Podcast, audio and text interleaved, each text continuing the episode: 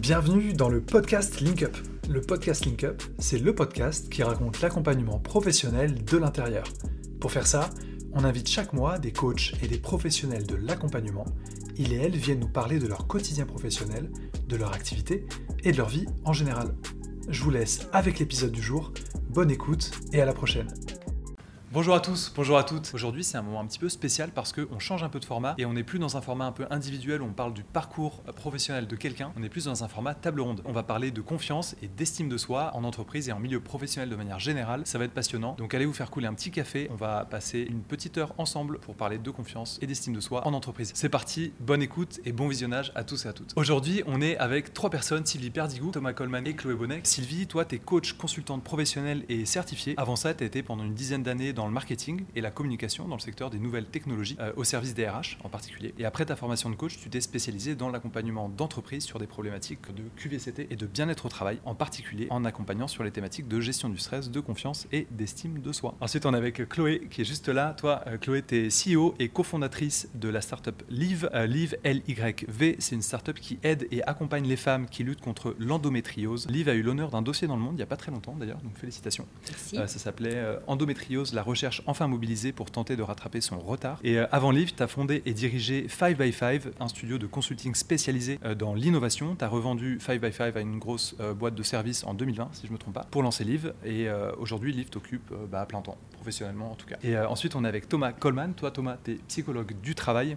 tu es certifié Black Belt en Lean Management, si je ne me trompe pas également. Exactement. Tu as 28 ans d'expérience pro avec majoritairement une expérience dans le conseil et l'accompagnement de managers. Voilà. Donc, comme vous pouvez le voir, on est en très bonne compagnie pour parler de confiance et d'estime de soi. Euh, je vous propose qu'on commence, euh, si, vous, si, ça vous va à tous les trois, par quelques petits éléments de définition. Ensuite, vous me direz un peu ce que vous en pensez et euh, comment vous, vous avez vécu bah, des problématiques de confiance dans vos expériences pro, au niveau de vos équipes, par exemple, et au niveau des personnes que vous avez pu accompagner. Je commence avec, avec deux, trois petits éléments de, de, définition et c'est parti. Donc, au niveau de la littérature un peu scientifique, en sciences de gestion, en psychologie, pour qu'on sache un peu ce que c'est, on mettra tous les liens dans la description de la vidéo YouTube pour les amis qui nous regardent sur YouTube et dans la description du podcast pour ceux qui nous écoutent. la confiance, c'est une ressource dans une relation entre deux personnes euh, ou plusieurs personnes. Et euh, c'est une ressource euh, dans une relation privée ou professionnelle. C'est un peu, un peu pour tous les types de relations. La confiance, c'est quelque chose qu'on construit. Ça veut dire que la confiance, c'est pas quelque chose qui est dû et qui existe éternellement. C'est quelque chose qui doit être entretenu par les différentes personnes qui participent de la relation. Et du coup, on parlera un peu de comment on entretient la confiance, comment on fait pour que bah, ça se passe bien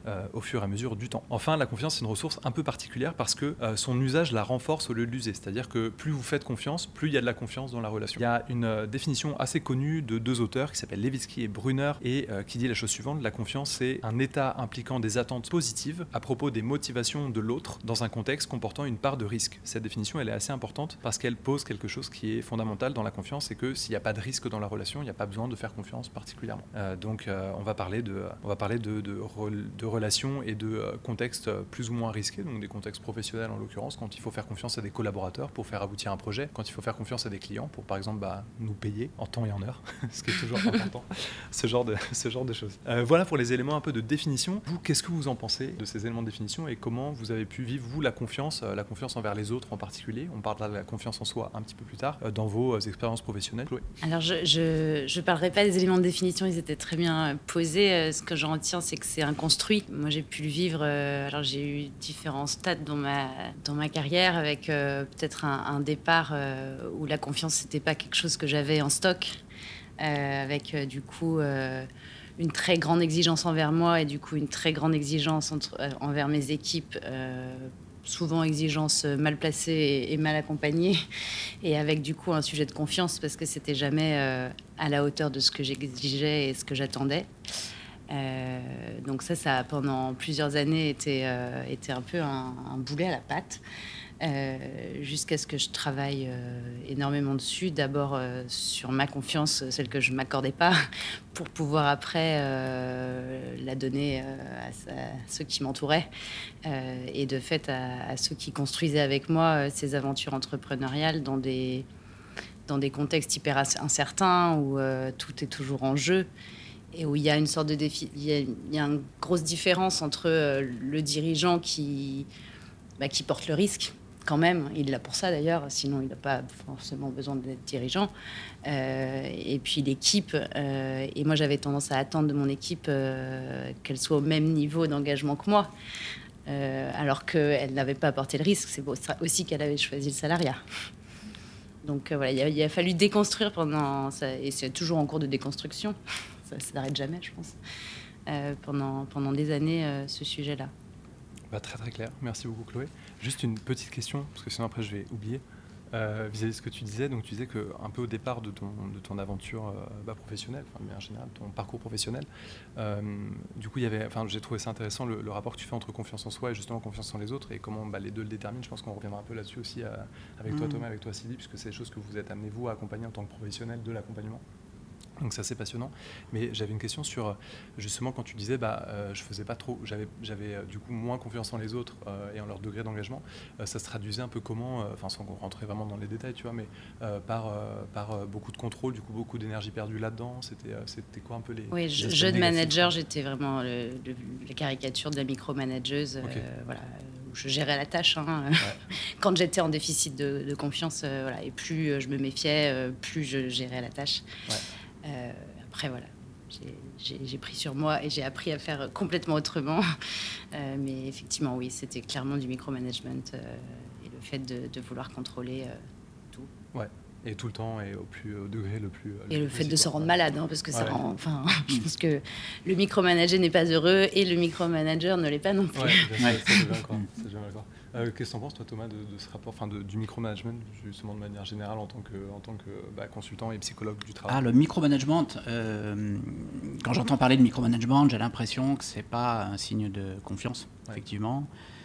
Euh, Chloé disait, ou en tout cas je l'ai compris comme ça, que moi j'ai entendu le message Sois parfait, qui est une injonction que beaucoup d'entre nous, notamment dans nos pays, recevons quand on est, mmh. quand on est enfant. Et le problème de ça, même si on n'est pas tous les mêmes, c'est qu'il y a quand même un dénominateur commun qui est que lorsqu'on euh, lorsqu'on ramène une très bonne note euh, le soir à nos parents, mais que pour les parents, euh, on sait pas bien d'avoir 19 parce qu'il faudrait avoir 20, mmh. bah, ça veut dire que tant qu'on n'est pas parfait, tant qu'on n'est pas à la hauteur, on n'est pas aimé. C'est souvent intériorisé comme ça. Et quand c'est intériorisé comme ça, c'est pas, ça crée pas, ça crée de la non-confiance. Mmh ça crée de la non-confiance et ça peut, euh, même lorsque l'adolescent devient ensuite adulte et salarié, euh, produire finalement un salarié qui se comporte de la même façon euh, vis-à-vis de son employeur, c'est-à-dire qu'avant même de connaître son employeur, qui inconsciemment va se dire oh là, je risque de ne jamais être à la hauteur. Voilà. Avec évidemment tous les problèmes bah, dont nous parlons aujourd'hui, que ça suscite, que ça provoque. Voilà. Merci beaucoup Thomas. Et de ton côté, toi Sylvie? Bah, Oui, ça par rapport au micromanagement ou par rapport à par rapport au micromanagement Oui, le micromanagement, euh, ça peut euh, générer en fait euh, de la méfiance hmm. sur les équipes qui sont micromanagées. Et, et, pourtant, bah, c'est tout le contraire qui, qui veut être fait. C'est vraiment faire en sorte que ce soit bien cadré, que ce soit dans, tout le hmm. monde soit en confiance, etc. Et, je trouve que Chloé a très bien décrit en fait ce, mécanisme de la confiance où euh, quand on n'a pas confiance, euh, passe, enfin, quand on manque de confiance en soi, c'est difficile de, la donner euh, aux autres. Et, et, du coup, pour avoir confiance en soi, déjà c'est une construction et on le voit, c'est aussi une construction sur ben, toute une vie, tout un parcours avec ces interactions sociales qui commencent avec l'enfance, comme tu disais. Bah, je fais même partie des gens qui disent que ça, ça commence même avant la naissance. Euh, voilà. Oui, dès, le début. Et, euh, et après, euh, ça évolue selon avec qui on, on, interagit. Donc ça continue même après dans les interactions professionnelles, mmh. que ce soit avec les clients, les équipes, les partenaires. Donc on voit que c'est vraiment multiple, factoriel. Et, et donc ça peut commencer aussi par la confiance reçue. Parce qu'on n'en a pas encore mm. parlé jusqu'à maintenant, mais en fait, euh, souvent pour avoir, pour nourrir cette confiance en soi, bah, il faut peut-être euh, que quelqu'un nous, nous, donne un petit coup derrière pour nous dire allez, euh, tu, vas y arriver, tu, tu, peux te lancer. Et à partir de là, bah, on se rend compte que oui, c'est possible. Et, et, après, on peut même transmettre cette confiance à son équipe ou à d'autres pour rebondir sur ce que tu dis, Sylvie, et préciser mon propos, parce que je me rends compte que là, j'ai proposé une phrase qui mérite quand même un commentaire. la je, confiance... rappelle, je rappelle que Thomas dit que la confiance en soi démarrait avant la naissance. Effectivement, ça démarre pour moi, en tout cas euh, avant la naissance. Sylvie, tu parles de confiance euh, reçue. Je pense que le fait d'avoir été un enfant désiré ou pas est mm. extrêmement important.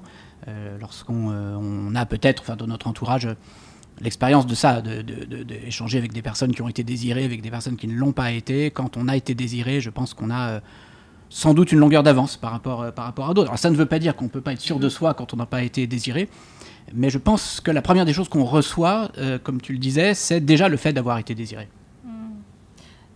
Du coup, tu veux dire qu'il y, a, euh, euh, y a ce qui est conscient aujourd'hui, mais il y a aussi tout le bagage inconscient qui, qui, qui fait partie de, de, soi, quoi, en fait. Oui, oui, absolument. Ça contribue à, effectivement, ça rentre dans l'inconscient, c'est clair, hmm. et dans les émotions. Et c'est sûr qu'il faut plusieurs années pour euh, le verbaliser et probablement d'ailleurs faire un travail sur soi pour se rendre compte finalement de cette cause euh, origine quand on est dans ce cas-là. Ouais. Tu parlais euh, du syndrome de la, bonne élève aussi, enfin la mm. recherche de la, bonne note et, ça c'est très dur à transposer dans le monde du travail. Moi je pense, moi je suis fille de prof donc mm. c'est assez classique hein, comme histoire, mais du coup bon c'est jamais assez bien les notes. Euh, et c'est vrai qu'à transposer dans le monde du travail, qu'est-ce que devient cette note, cette, cette, recherche perpétuelle de reconnaissance quand on est entrepreneur et que du coup on n'a même pas forcément de patron?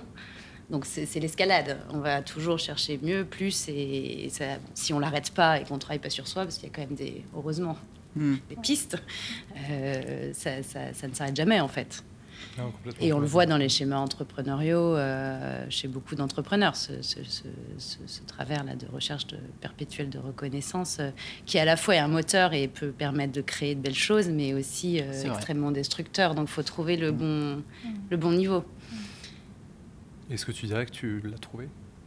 Je pense qu'aujourd'hui, oui. Je vais avoir 38 ans. Euh, ça fait 15 ans que j'entreprends et je commence à l'avoir trouvé. Je suis pas sûre d'être complètement. Euh, voilà, il faut toujours être vigilant. Mais euh, oui, je pense qu'aujourd'hui, oui. Parce que du coup, là, la discussion m'intéresse personnellement parce que moi, je suis du coup, entrepreneur et, et, friseur d'une boîte depuis, depuis mm. à peu près deux ans, donc c'est très jeune. Et c'est vrai que j'essaye de, de, de, séparer le plus possible mon évolution personnelle et qui je suis, mon identité, de mon aventure, mes aventures professionnelles, en fait. Et pour l'instant, ça va. Avec peut-être justement le risque d'être peut-être parfois trop, euh, trop tranquille, quoi. Euh, pas au niveau de la charge de travail, mais au niveau justement du management lui-même. C'est-à-dire qu'en fait, je, je, déteste contrôler, manager. Et du coup, peut-être que parfois, euh, je peux me rendre compte, tu vois, que, bah, en fait, bah, il y a des salariés qui sont quand même en demande de feedback, etc. Et ça, c'est vraiment pour le coup un besoin d'un cadre. Un, truc, ouais, c'est un truc sur lequel, euh, enfin, je sais que je dois travailler. En tout cas, ça, les gens vont très bien chez LinkUp, ils sont euh, contents, etc. En termes de QVT, on est, on est plutôt très satisfait de, des résultats qu'on a, de ce qu'on fait, de l'environnement de travail. Mais c'est vrai que pour le coup, c'est c'est un truc sur lequel je pense que je devrais travailler. Du coup, ça me parle pas mal. Je pense qu'on se dit. Et, de ton côté, Chloé, tu, toi, tu t'es fait accompagner, tu t'es fait coacher, tu t'es fait oui, moi j'ai fait. Euh, en fait, pas forcément d'ailleurs vis-à-vis de la confiance, mais de manière générale dans ton. Oui, oui, oui. Moi j'ai fait à la fois euh, de la psychothérapie, euh, j'ai fait aussi beaucoup de thérapie comportementale et cognitive à des moments de, dans des cycles d'entreprise où ça devenait très dur et où où je sentais que je rentrais dans un stress qui devenait quasiment paralytique, où mmh. j'avais plus à, où dès que je prenais une décision, je pensais immédiatement que c'était pas la bonne. Donc mmh. ça peut créer, ben, voilà un épuisement un peu perpétuel qui s'arrête jamais, mm. avec des métacritiques constantes. Donc ça, je l'ai vraiment déconstruit en, TCC. Ça a plutôt, c'est pas une méthode miracle, hein, mais ça a plutôt bien fonctionné. Euh, et après, j'ai été coachée aussi, mm. euh, et individuellement et collectivement, quand euh, j'avais aussi des sujets d'équipe, quand j'ai commencé à manager des gens qui étaient peut-être moins juniors, parfois plus âgés que moi, etc. Où là, il a fallu reprendre aussi du coaching et individuel et collectif. Très clair. Bah, merci beaucoup pour euh, tous ces premiers éléments d'introduction. Euh, de votre côté, Thomas et Sylvie, est-ce que vous avez fait l'expérience dans vos expériences professionnelles passées euh, de problématiques liées à la confiance? Je commence avec Thomas, peut-être ensuite avec Sylvie. Pour moi personnellement ou pour d'autres? Ouais, Pour toi personnellement et vis-à-vis de tes des équipes, si tu as été amené à, bosser en équipe Alors pour moi personnellement, alors moi une de mes caractéristiques, c'est que mes parents n'avaient pas de projet pour moi. Pas particulièrement de projet pour moi.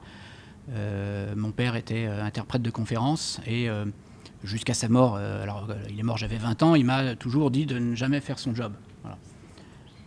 Oui, c'est ça. C'était un projet, par défaut. Ouais. Moi, je suis pas heureux. Vaut mieux que tu, voilà. si tu veux un conseil, ne fais pas ça. Bon. Ma maman n'avait pas d'activité professionnelle euh, régulière, donc, bah, contrairement à beaucoup d'autres hein, autour de moi, j'étais, disons, que j'avais pas de projet qui était, disons, préétabli pour moi, pas de modèle particulier, etc. Et donc forcément, quand, euh, en plus j'avais un an d'avance, bon, donc euh, quand il s'est agi de, définir mon orientation, bah, c'était c'était pas simple. Hein. C'était pas simple parce que j'avais, et on va je pense en parler, un, niveau de, connaissance de soi qui était relativement faible. Bon, à ce, jeune âge.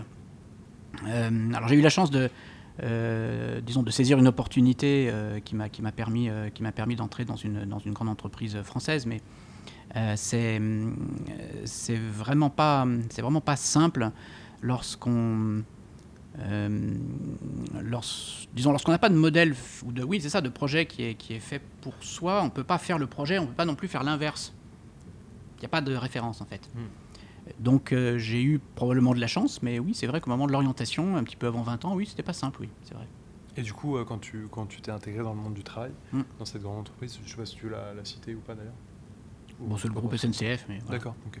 Euh, quand tu as commencé là-bas, du coup, est-ce que bah, justement ce, cadre-là que tu évoques et que tu dépeins un peu hmm. avec nous, est-ce que ça t'a pesé? Qu'est-ce que, Comment ça s'est traduit en fait concrètement dans les rapports professionnels, dans, dans le, la gestion des émotions au travail, ce genre de choses? Euh,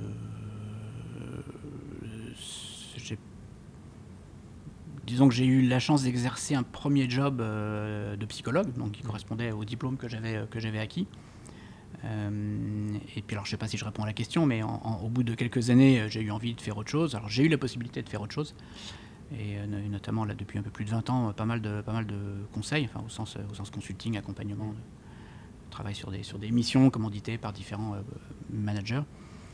Euh, mais peut-être qu'il y a un lien entre le fait que j'avais pas euh, de projet préétabli, que mes parents n'en avaient pas pour moi, que j'en avais pas moi-même. C'est le fait que je n'ai jamais vraiment eu de projet professionnel au sens où, beaucoup de recruteurs français encore aujourd'hui l'entendent.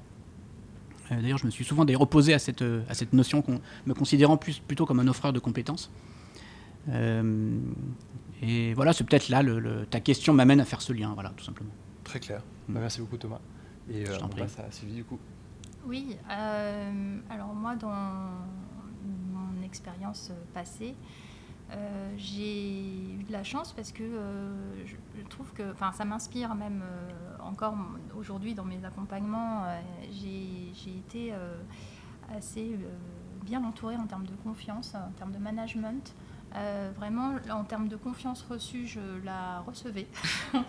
Euh, néanmoins, euh, ce que j'ai compris, c'est en effet sans se connaître vraiment, ça, ça s'acquiert en fait au fil des ans aussi, et puis en, faisant de l'introspection par soi-même, et aussi en se faisant accompagner, comme tu as, pu le faire aussi, Chloé. eh bien, ça permet clairement de, de profiter de cette confiance parce que euh, quand on a euh, soi-même une estime de soi euh, faible ou instable, et instable, ça peut être compliqué ben, de, de vraiment en profiter pleinement parce qu'on a toujours cet esprit critique, cette radio interne qui, qui nous ralentit finalement. et puis, voilà, on, est, en fait, c'est comme les deux côtés d'une pièce. Hein. Il y a le côté des peurs et il y a le côté de la confiance. Et du coup, quand nous-mêmes, on est tout le temps en quête de, euh, de se rassurer, en quête de, recherche de reconnaissance externe, et eh ben, en fait, on est du côté peur. Euh, on n'avance pas avec confiance, on est euh, toujours en, crainte de ce qui va se passer à, l'extérieur. Et du coup, tu dirais que dans ces moments-là, on substitue peut-être la, à la confiance bah, du contrôle, en fait, ce qui est assez souvent ce qu'on retrouve. En fait. Oui, le contrôle, et puis voilà, la, la recherche de, de, se rassurer par soit vraiment voilà, en, faisant du contrôle, soit en surpréparant, soit en, aussi en, faisant de la procrastination active. Enfin, On connaît ça. Voilà. et euh, vis-à-vis de vos, expériences personnelles à, tous et toutes, est-ce que, euh, enfin moi perso en tout cas, la, confiance en soi, je la vis vraiment comme quelque chose de très cyclique, c'est-à-dire que j'ai des phases où euh, genre ça va quoi, je me pose pas plus de questions que ça et euh, les choses se passent plutôt bien dans mes projets, que ce soit perso ou, euh, pro. Euh, et, du coup, je suis un peu dans une dynamique positive qui s'auto-alimente. sauf que bah, parfois, c'est le contraire. Et du coup, je suis dans un truc où je doute de tout, où je me dis que ah, je, suis, vraiment nul, tout ce que je fais ne marche pas, etc. Sans pour autant avoir forcément bah, de, preuves de ça. Mais vraiment, je suis vraiment dans une manière négative de voir la vie de manière générale. Et, et c'est quelque chose qui me pesait très, très fortement quand j'étais plus jeune. Parce que c'était c'était chiant à vivre, quoi, de juste se sentir nul et d'avoir des moments comme ça négatifs où tu peux pas faire grand-chose. Et en fait, c'est quelque chose que j'ai toujours. Mais maintenant, pour le gérer, en fait, je me dis juste, bah, en fait, je sais que ça va passer, du coup, c'est pas grave. Je vais en profiter pour faire autre chose, pour faire éventuellement, bah, professionnellement, par exemple, des tâches plus mécaniques, je sais pas, gérer des trucs plus administratifs, etc. Et être moins dans, dans la, aller chercher bah, une, la bonne idée, de la création, ce genre de trucs. Et, euh, et, du coup, c'est vrai que j'ai un rapport vraiment cyclique à ça et je me demande si c'est quelque chose qui est, qui est partagé et, euh, si oui, euh, bah, de quelle manière. Donc, est-ce que vous, c'est quelque chose que vous vivez de cette manière, la confiance C'est quoi votre rapport en fait personnel à ça Peut-être Chloé? Je pense qu'il y a plusieurs. donc, il y a, il y, a des, il y a des sujets exogènes, mmh. de choses qui arrivent dans la trajectoire de l'entreprise euh, qui peuvent être des déclencheurs. Et après, il y a aussi, euh, moi j'ai mis très longtemps à me rendre compte, c'est-à-dire, euh, je pense que je m'en suis rendu compte, j'avais 35 ans, donc c'est assez récent. Alors là, je vais parler de cycle féminin, mmh. mais notamment, moi, je souffrais du syndrome prémenstruel. Mmh. et en fait, une semaine par mois, j'avais vraiment plus aucun espoir en rien, mmh. une vision très négative des choses, que je faisais aussi peser sur mon équipe, certainement, je le transmettais. Enfin, de toute façon, ça se transmet euh, et j'ai mis très longtemps à identifier que c'était en fait euh, tous les mois au même moment. Donc ça m'a permis quand même de me dire comme mmh. toi, bon bah en fait c'est un épisode du mois. Dans cet épisode-là, il faut peut-être que je me concentre plutôt euh, sur des tâches, j'allais dire rébarbatives du type de la finance ou des, choses qui vont pas me demander une créativité folle et une énergie de dingue pour les dix prochaines années. Et, et, comme toi, ça m'a beaucoup aidé de me dire que bon, c'était cyclique. Euh, et que là, en plus, c'était un sujet santé finalement, qui avait aussi des solutions. Euh, mais, c'est assez récent et ça m'a fait beaucoup de bien de me dire qu'en fait, c'était pas euh, une dépression par mois, c'était simplement une semaine où les hormones foutaient le camp et que c'était la vie en fait.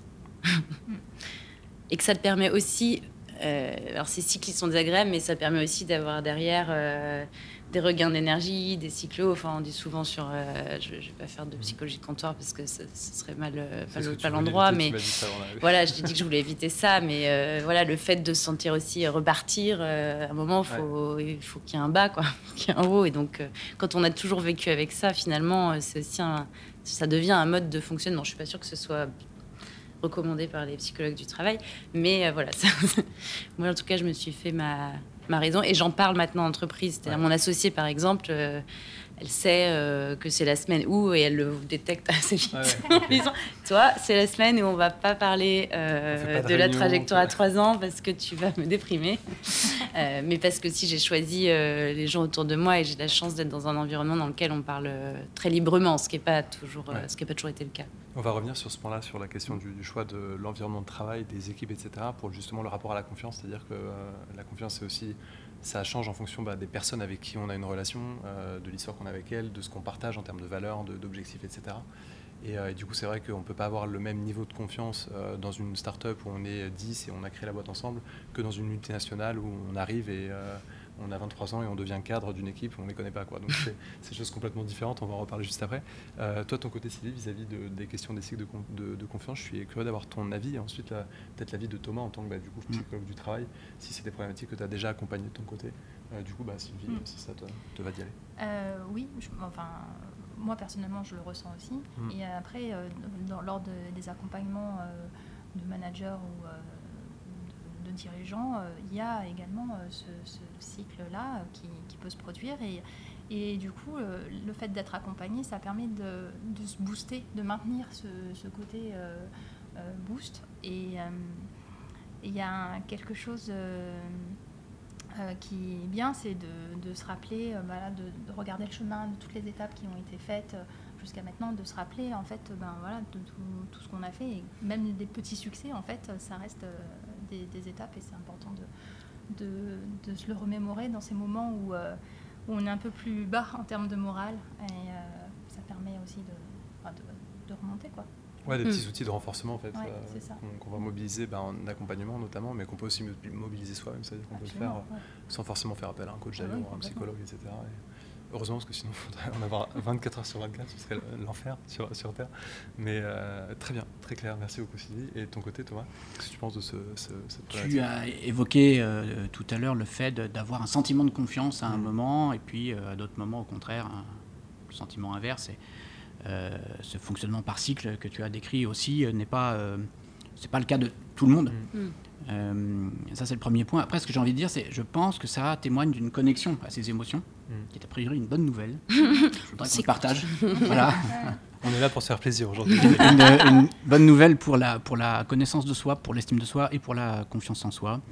Euh, il peut aussi, alors, mais je le comprends parce qu'il peut y avoir, euh, parce que là on parle d'émotion en fait, donc de quelque chose qui est difficilement palpable, difficilement mesurable, donc c'est compliqué de euh, jouer sur les émotions, même si euh, on est là aussi pour en parler, il y a des techniques, mais je me dis qu'une autre approche, euh, enfin moi qui me plaît bien, parce que j'ai pu constater qu'elle a de l'impact, ce sont les, blessures d'enfance. Je pense qu'il y a des personnes qui, dans l'absolu, ont réussi à construire une confiance en soi, et puis malgré leurs blessures, car nous en avons tous, et puis dans leur vie perso ou professionnelle, qui sont confrontés à des situations qui semblent anodines, qui ne le sont pas, qui se répètent, euh, je pourrais prendre un exemple si vous le souhaitez, et qui leur rappelle par exemple de l'abandon, du rejet, de la trahison, de la honte ou de l'injustice. Qu'est-ce qui se passe? Ben, La blessure est réveillée et tout d'un coup le niveau de confiance baisse. Ça peut aussi s'expliquer comme ça. Voilà, c'est ce que je voulais verser au débat. Je veux bien l'exemple. Alors, un manager par exemple qui... Euh, euh, bon, raisonnons avant la pandémie, il a, il a son bureau en face du, en face du vôtre. voilà. Et ben, par exemple, lorsqu'il invite enfin là je force un peu le trait, mais lorsqu'il invite des gens par exemple en, réunion, normalement vous, vous seriez légitime pour y être, d'ailleurs il vous invite, et puis ce qui se passe souvent, c'est que euh, la veille de la réunion, il vous fait comprendre que non, finalement tout bien pensé, c'est pas nécessaire que vous y soyez. Hmm. Voilà. Donc ça arrive une fois, deux fois, trois fois. Vous entendez ça, vous êtes le collaborateur. Si vous avez une blessure de rejet, par exemple, ou même d'injustice, ça va pas être facile.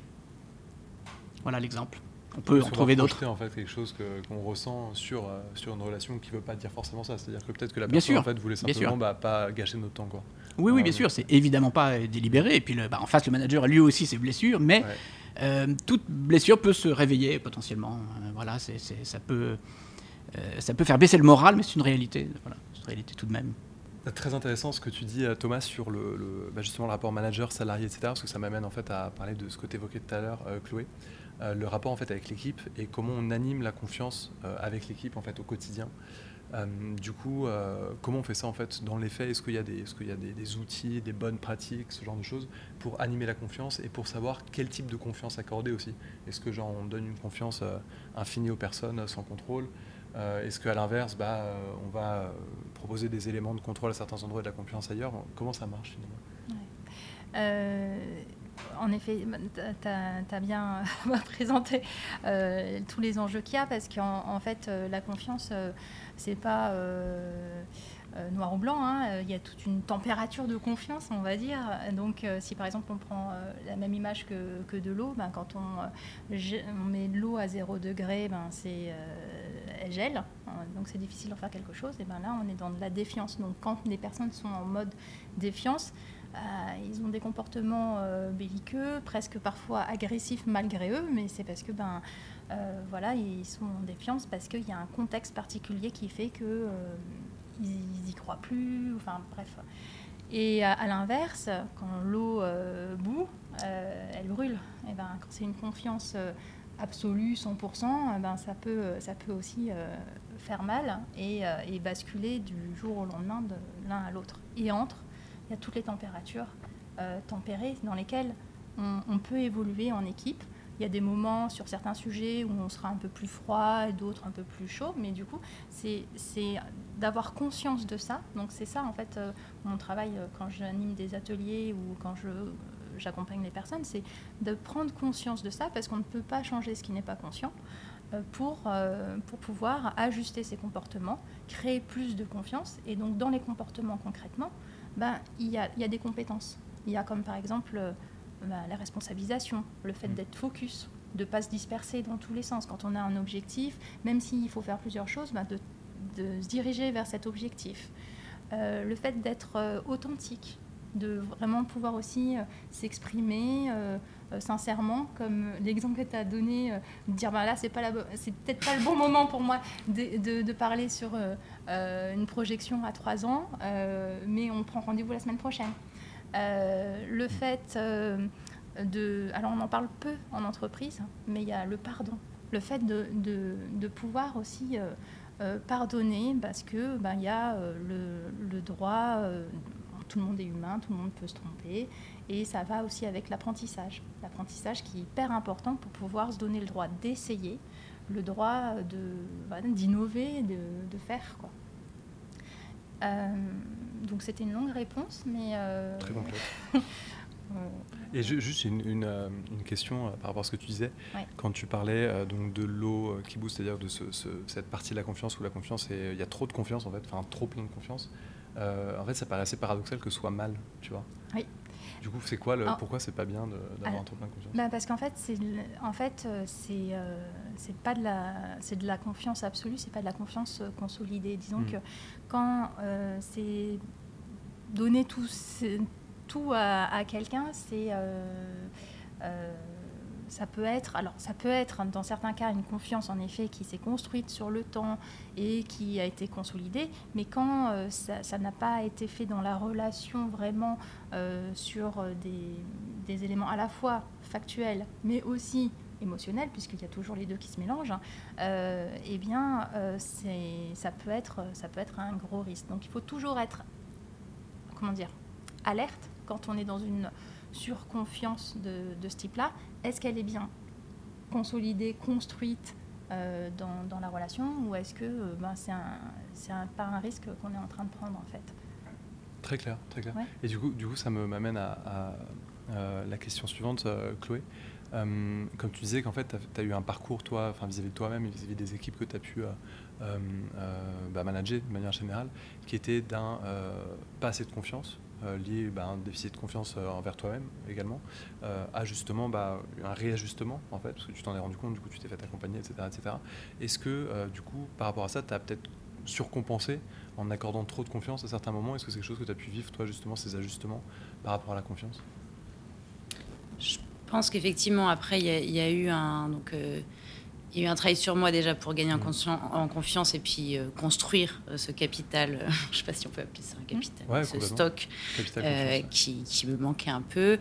et du coup, ça m'a permis de, de, de, laisser beaucoup plus de place au collectif et même d'accorder, j'ai un peu, je pense, ce que tu disais sur l'eau bouillante Maintenant, j'ai eu à un moment un peu une confiance par défaut, du coup, à l'autre opposé du, spectre. C'est-à-dire, euh, tu veux rejoindre un collectif, mmh. tu es en entretien, tu as l'air super, je ne vérifie rien, euh, parce que le monde est un monde d'être euh, bon. Et, et j'ai eu aussi des déconvenus de l'autre côté, c'est-à-dire que je me suis fait arnaquer un certain nombre de fois aussi sur des entretiens où les gens mentaient sur ce qu'ils savaient faire, mmh. mais de manière assez, assez claire. du coup, des situations RH nouvelles pour moi à gérer, parce que euh, parce que c'était presque trop facile. Et donc là, enfin voilà, j'avais accordé par défaut. Euh, et je me rends compte aussi que la, confiance accordée très facilement, ça met aussi l'individu en hyper responsabilisation. Et quand on est euh, notamment, voilà, on, sort d'école ou on n'a pas forcément l'expérience, ça peut être une très grosse source de responsabilité. d'avoir une confiance comme ça qui nous est donnée et dont on doit honorer, on doit honorer ce don quelque part. Donc ça peut mettre une pression insidieuse euh, pour rester à la hauteur de cette confiance, en fait, plutôt que la gagner progressivement. Donc, euh, donc ça, moi, je l'ai un peu déconstruit. Aujourd'hui, je pense que je suis sur un ratio qui est peut-être un peu plus modéré, mais, mais bon, on n'est jamais à l'abri de, repasser. Euh... C'est jamais acquis. Hein. Complètement. Et, et bah, qu'est-ce que tu mets en place, du coup, dans les, les recrutements, par exemple, pour éviter ça, enfin, pour éviter, en fait, de te laisser aller un peu à ton naturel confiant? Sur les recrutements, euh, des choses très simples. Hein. On, fait des, on fait des checks de référence. Euh, enfin, vraiment, j'ai repris des pratiques qui, pour moi, étaient un peu. Oh, c'est les, les, pratiques de l'ancien monde, finalement. Euh, on peut se libérer de tout ça, libérons nos, nos chaînes. Et puis, on se rend compte quand même qu'il y avait des choses très, très bien. c'est la première chose. Et, et après, au quotidien, bah, je pense que c'est quand même. je trouve quand même qu'une culture d'objectifs, euh, ça reste intéressant, sans forcément être dans une culture du tout performance, mais quand même on sait qu'individuellement, atteindre un objectif, tu l'as dit, c'est quelque chose qui peut être galvanisant, qui construit ce stock. Et donc de mettre en place dans un collectif des objectifs clairs, définis collectivement chaque trimestre, puis à plus long terme, les évaluer au fur et à mesure sans être dans l'évaluation non plus conseil de classe. On peut trouver des, je pense qu'on peut trouver des justes milieux. Euh, ça, je trouve qu'en termes de structuration d'un collectif et de la confiance d'un collectif, euh, ça marche extrêmement bien. Et je me rends compte que même, j'ai eu tendance du coup à avoir eu des équipes qui avaient aussi peu confiance en elles. Les chats recrutent pas des chiens, euh, ou l'inverse, je sais pas. Et du coup, mais je me suis quand même rendu compte que quand on mettait en place ces choses-là, on avait souvent plus confiance dans le collectif qu'en soi-même. En fait, le collectif, et ça peut être assez magique aussi quand, quand on arrive à atteindre ces objectifs, parce que la confiance qu'on n'a pas forcément dans son travail individuel, on se rend compte quand même que ça va contribuer euh, en collectif à, atteindre euh, un objectif d'impact euh, qui a été défini. Et c'est assez beau aussi d'avoir plus confiance dans une équipe qu'en soi-même. Enfin, je, voilà. Oui, c'est vrai. ça, et ça peut arriver aussi à l'inverse. Et, et, au niveau de, tu disais justement d'un fonctionnement par, par objectif en termes de management, euh, du coup, ça, fait penser en fait que la, la confiance, euh, elle vient pas finalement sans éléments de contrôle et sans cadre en fait qui permettent bah, finalement de, bah, de simplement objectiver le, bah, l'évolution du travail, c'est-à-dire le, fait que quelqu'un a des tâches à effectuer, est-ce qu'il les effectue ou elle les effectue Est-ce que ça s'inscrit aussi dans une... Dans, est-ce que c'est pertinent vis-à-vis des objectifs de la boîte elle-même et du coup euh, il y a un rapport entre contrôle d'une certaine manière et confiance finalement? Et là, on contrôle, dans la culture de l'objectif, en tout cas ce qu'on met nous en place, on ne contrôle pas les tâches, on contrôle mmh. l'atteinte de l'objectif. Donc euh, la tâche pourrait arriver, euh, on peut en discuter, etc. Mais charge à chacun de, de, faire sa liste et de trouver la meilleure façon d'arriver à, la fin du chemin. Et du coup, ça laisse quand même une grande latitude, euh, et dans la définition des objectifs mmh. collectifs et individuels, et dans les tâches à accomplir pour y arriver. pour l'instant, je trouve que ça reste quand même dans les différentes tâtonnements entre managériaux et des différents systèmes qu'on a essayés. Et ça marche peut-être pas avec tous les collectifs non mm. plus. Hein. À chaque fois, je pense qu'il y a adaptation. Mais je trouve que ça, voilà, en tout cas, ça permet de pallier ce sujet de confiance. Ouais, on va revenir sur les différents types d'équipes d'ailleurs euh, pour justement ça, c'est-à-dire avec qui euh, ça peut marcher, avec enfin, voilà, quel niveau de confiance pour quel type d'équipe, quel type de relation et tout. Je pense que c'est euh, important qu'on adresse cette question avant la fin du podcast. Thomas, qu'est-ce que tu en penses, toi de ton côté? La question euh, est celle de l'équipe, hein, c'est ça? Oui. Ok. Alors comme tu l'as dit, on n'a pas toujours la chance de choisir les gens avec qui on va travailler, mais je pense que même si on a la chance de pouvoir choisir ses collaborateurs, il y a tout un tas de méthodes, de techniques qui existent pour euh, qui vous promettent que vous avez, en les appliquant, toutes les chances de recruter des personnes complémentaires. Euh, à titre personnel, je suis assez réservé sur l'utilisation de ces techniques, même pour construire une équipe projet, par exemple, c'est-à-dire des gens qui vont travailler ensemble de date à date hein, sur la durée d'un projet, parce qu'on ne sait pas finalement, euh, on ne sait jamais comment ça va se passer. On ne sait absolument jamais comment ça va se passer. On ne sait pas, on ne connaît pas la vie des gens. Euh, il y a quelque chose moi que, que, qui semble assez simple, mais qui demande quand même pas mal de courage et d'énergie que j'ai pu expérimenter, c'est de se dire les choses. Alors ça, paraît, euh, là encore, je dis, souvent, hein, ça paraît évident, mais le faire, ça l'est beaucoup moins. Et ça commence, je pense, par le débriefing, c'est-à-dire qu'après chaque moment important, une réunion client bien sûr, mais aussi une réunion interne, importante. Euh, moi, j'incite, j'essaie, comme je peux, de m'appliquer ça à moi-même, bien sûr. Hein, j'incite les personnes à, sur un temps très court, vraiment 5 minutes, c'est même déjà un peu trop, de se dire quels sont les plus et les moins. Euh, moi, j'ai connu un endroit euh, dans une entreprise où, par exemple, lorsqu'il y avait des. les débriefings existaient, mais on ne se parlait que de sujets de fond, parce qu'il y a aussi le contenu du débriefing. Euh, et on ne, se, on débriefait jamais sur la façon dont ça s'est passé, entre nous, sur la façon dont ça s'est passé avec euh, le client. Là, je m'aperçois que je suis sur le contenu. Donc je dis simplement que moi, en général, ce que je recommande, c'est de parler du, des deux sujets. Et, peut-être même de commencer par parler sur la façon dont ça s'est passé entre nous. Donc mettre des mots, euh, je dirais, ce n'est pas grave si on recrute des personnes qui ne sont a priori pas complémentaires d'après les différentes approches par couleur ou autres qui peuvent exister.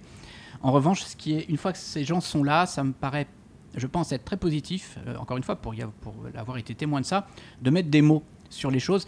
Et ça rejoint d'ailleurs finalement cette idée, euh, celle que j'exprimais souvent, qu'à une époque je faisais du recrutement. Euh, j'avais en face de moi pas mal, par exemple, de jeunes qui n'avaient, pour certains, d'ailleurs, c'était leur premier entretien, de recrutement. Et, lorsque je sentais la personne particulièrement euh, mal à l'aise, en fait, je mettais des mots, j'expliquais simplement à cette personne, là, j'ai l'impression que, bon, vous n'êtes pas super à l'aise, euh, peut-être un peu de stress, euh, c'est bien ça, je me trompe pas. Bon. Et en fait, l'entretien commençait à ce moment-là. C'est-à-dire que la personne se détend souvent. Dans une équipe, c'est pareil. Dans le quotidien d'une équipe, c'est pareil. Mettre des mots, ça aide, même si les personnes ne sont pas forcément complémentaires. Et là où ça peut créer, enfin, contribuer à la confiance, c'est que lorsqu'on met des mots authentiques, qui correspondent bien sûr à ce qu'on ressent vraiment, mettre des mots sur le ressenti, ben, je pense que c'est une des premières euh, marches vers la euh, confiance entre les personnes qui travaillent ensemble. Très clair. J'ai deux, trois questions. Quand tu parles euh, que tu préconises pas forcément, approche par couleur, etc., est-ce que tu peux détailler bah, des exemples d'approches, justement, qui te semblent un peu problématiques par rapport à ça? Elles sont pas problématiques, euh, elles sont Ouais. de la valeur, hein, elles ont de la valeur, mais ça dépend comment on les utilise. Ça dépend comment on les utilise. En général, le point commun, je pense, entre ces démarches, c'est que vous en sortez avec un profil qui finalement est un profil résumé. Ouais. Euh, il y a en fait plusieurs profils. Et souvent, Mais, mais tu veux, pardon, excuse-moi, mais tu veux dire genre des, des, des- des approches type test psychométrique, ce genre de choses ou euh, que type, tête type énéagramme, type disque, Ouais, type autre chose. Euh, en général, vous en ressortez avec un profil qui est finalement euh, l'endroit en fait qui vous correspond le mieux. Mais ça ne Mhm. veut pas dire que vous n'êtes pas euh, un petit peu dans autre chose. C'est tout le problème entre les titres et les sous-titres. C'est-à-dire qu'en fait, vous avez une approche euh, très. Enfin, vous, vous en sortez en général avec un résultat qui est un, en fait un peu comme le- un titre. Sauf qu'en fait, euh, dans toutes ces composantes, vous en avez certaines, mais pas d'autres. Et, et- et c- il faut avoir ce niveau de détail-là pour la connaissance de soi. Euh, sauf qu'évidemment, on vous donne une synthèse qui est un résumé. Et puis quand on, quand on discute entre nous, alors toi t'es quel profil, toi euh, t'es quel mot, ou t'es quelle couleur, ou t'es quel sigle, euh, bon. Euh, je pense qu'on prend un risque en faisant ça parce qu'on décrit en fait une tendance et ça ne veut pas dire que vous n'avez rien de l'autre couleur, de l'autre sigle, de l'autre mot. C'est pas suffisant, je pense qu'on n'entre pas assez dans le sujet euh, par ces approches-là, mais ça n'engage que moi, évidemment. Donc pour couvrir euh, ce- le, le risque de faire travailler des gens pas compatibles, pas complémentaires plutôt, se dire les choses, je pense, oui, se dire les choses avec authenticité euh, est quelque chose qui marche, qui nécessite du courage. Tout le monde n'a pas, hum, on n'est pas tous égaux devant notre capacité à le faire. Euh, ben, justement parce qu'on a besoin d'avoir un minimum de confiance en soi pour pouvoir le faire. Mhm. Voilà. Le lien avec le sujet, je pense qu'il est, il est là. Ouais, tout à fait. Moi, personnellement, pour ajouter ma petite euh, pierre à l'édifice, c'est- cette capacité à communiquer, si tu veux, euh, ce que je ressens ou ce que je pense euh, vis-à-vis de moi-même ou vis-à-vis de quelqu'un d'autre dans une relation, euh, que ce soit au niveau professionnel comme personnel d'ailleurs. Euh, je pense que, enfin, je, sais que, tu vois, autour de euh, l'âge des 30 ans, et du coup, c'était ouais, autour de 25-26 ans, je sais que, je sais pas pourquoi j'ai pas fait d'analyse ou de choses comme ça pour euh, comprendre vraiment, mais je sais que c'est quelque chose que j'ai l'impression d'avoir gagné un petit peu cette compétence, sans être genre la personne la plus authentique du monde et transparente, tu vois, mais euh, je suis beaucoup plus à l'aise avec l'expression personnelle et la communication vis-à-vis des autres euh, depuis, euh, je sais pas, 5-6 ans sur ma vie, genre de manière globale. Et c'est vrai que je vois la différence dans la qualité des relations que j'ai avec les gens, euh, que ce soit, enfin surtout au niveau personnel, parce que du coup, bah, j'ai plus de relations personnelles que de relations professionnelles par définition. Enfin, en tout cas pour moi, ce qui est, moi, c'est comme ça que la vie me, me plaît en tout cas. Et, euh, mais au niveau des relations professionnelles également, je trouve que euh, depuis, enfin, l'expérience que j'ai eue là de gestion d'entreprise et la manière dont ça se passe, parce que c'est quelque chose que j'avais pas prévu personnellement et donc en fait euh, c'était assez, je veux dire, les ingrédients étaient assez là pour un fiasco, quelque chose que je n'arrive pas à faire. Et c'est vrai que ma capacité à communiquer, je pense à ce moment-là, m'a permis de, reprendre une boîte à un moment donné avec une crise et des, des- des problèmes, euh, m'a permis, je pense, de, de, euh, même sans avoir forcément des compétences de gestion, etc. euh, genre m'a permis de m'appuyer sur les bonnes personnes au bon moment et d'inspirer la confiance justement. Euh, même si j'avais pas forcément des compétences techniques euh, genre pour le faire. Et enfin, en tout cas, c'est le retour que j'ai eu de la part de, de, euh, bah, d'experts comptables, de trucs comme ça. Quoi. Donc vraiment pas forcément des, des gens avec qui je travaillais, mais des gens qui étaient bah, censés juger de notre capacité à continuer et, et à, à montrer qu'on avait une capacité bah, de, de production. Quoi. Je pense que quand on a le courage de pouvoir dire à quelqu'un, par exemple, que ce qui s'est passé à un moment, ce que cette personne a dit, ça m'a gêné. Voilà. Ça Mhm. m'a gêné, donc je te le dis, ça m'a gêné. Voilà. Ouais, mais c'était pas. des- Ouais, mais je me doute bien. Mais ça m'a gêné quand même. Bon, voilà, ça m'a gêné, ça n'enlève rien à la qualité de notre collaboration par ailleurs. Mais enfin voilà, sache que ça m'a gêné. euh, Est-ce que tu vas l'entendre ou pas On verra, l'avenir le dira. Mais voilà, et aussi des choses positives. Euh, bon, les gars, là, ce qu'on a fait, voilà, je tiens à vous le dire. Voilà, je voudrais, parce que le monde va très vite, hein, mais voilà, qu'on s'arrête là juste 10 secondes. On pour vous dire que moi, je- moi, je suis fier.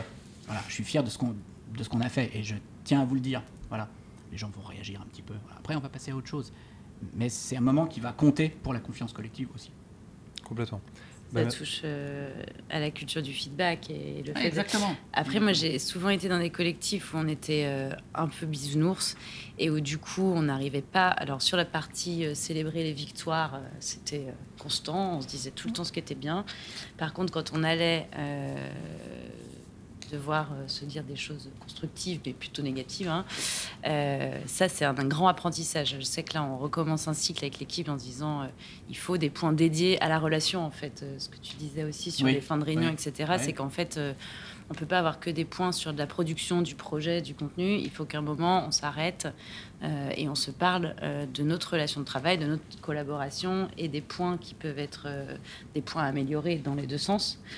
Euh, et ça, ça s'apprend parce que c'est pas si facile euh, de faire des critiques qui soient à la fois bien reçues, constructives, mhm.